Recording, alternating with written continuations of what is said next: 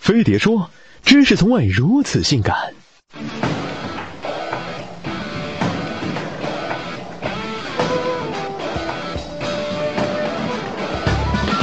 烽火连三月，嫁出来逼婚。少小离家老大回，话题无改被逼婚。洛阳亲友如相问，一遍一遍来逼婚。独在异乡为异客，每逢佳节被逼婚。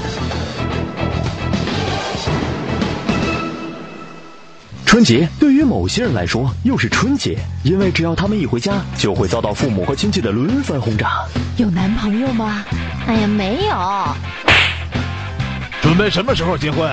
哎，不知道。明天相亲去。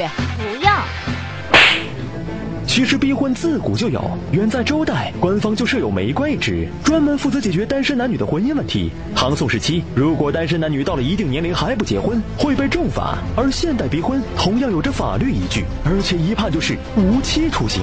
眼下，中国有二点五亿单身男女，其中九成以上有过被逼婚的经历。九零后已开始被逼得节节败退，而悲催的八零后基本已被逼到悬崖边，哪里有压迫，哪里就有反抗。那么，怎么打好这场反逼婚攻防战呢？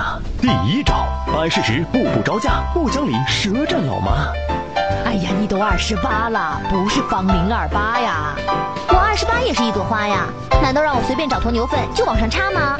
哼，你怎么也不谈个恋爱？啊，谈了。不过他妈说要想娶她女儿，房子要在三环内，车子二十万起步，年薪三十万以上。你到底什么时候结婚啊？哎呀，心急吃不了热豆腐。你看隔壁小贤刚结就离了，还有那个小文都出轨了。哎，还有还有，那个小军啊都被逼出柜了。第二招。七大姑八大姨，别让他们先比比。逼婚的另一个战场是在春节饭桌上，亲戚的问话基本就是副对联。上联混得怎样？什么工作能挣多少呢？下联有对象没？买房了吧？准备结婚吗？横批呵呵呵呵。七大姑八大姨逼婚，一是闲得慌，二是找优越感，所以对付他们要先下口为强。儿子在哪儿复读呢？给孩子备婚房了没？血压、血脂、血糖都正常吗？几个问题下去，保证他们不想再跟你多聊。第三招，平生多相几次亲，理直气壮，心安稳。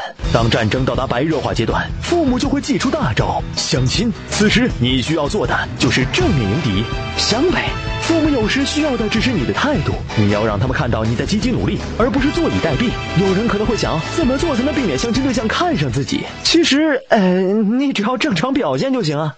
第四招，光鲜亮丽，打扮好，表现优秀，你很挑。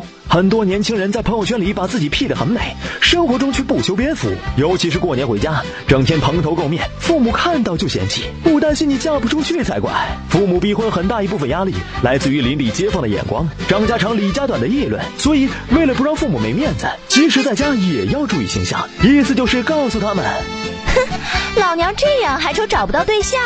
只是比较挑罢了。其实反逼婚并不是反结婚，而是反对用一切借口绑架婚姻、影响幸福的行为。生活不止苟且，还有爱和自由。虽然可怜天下父母心，但婚姻都已经是爱情的坟墓了，你们还怎么忍心逼我们躺进一座空坟？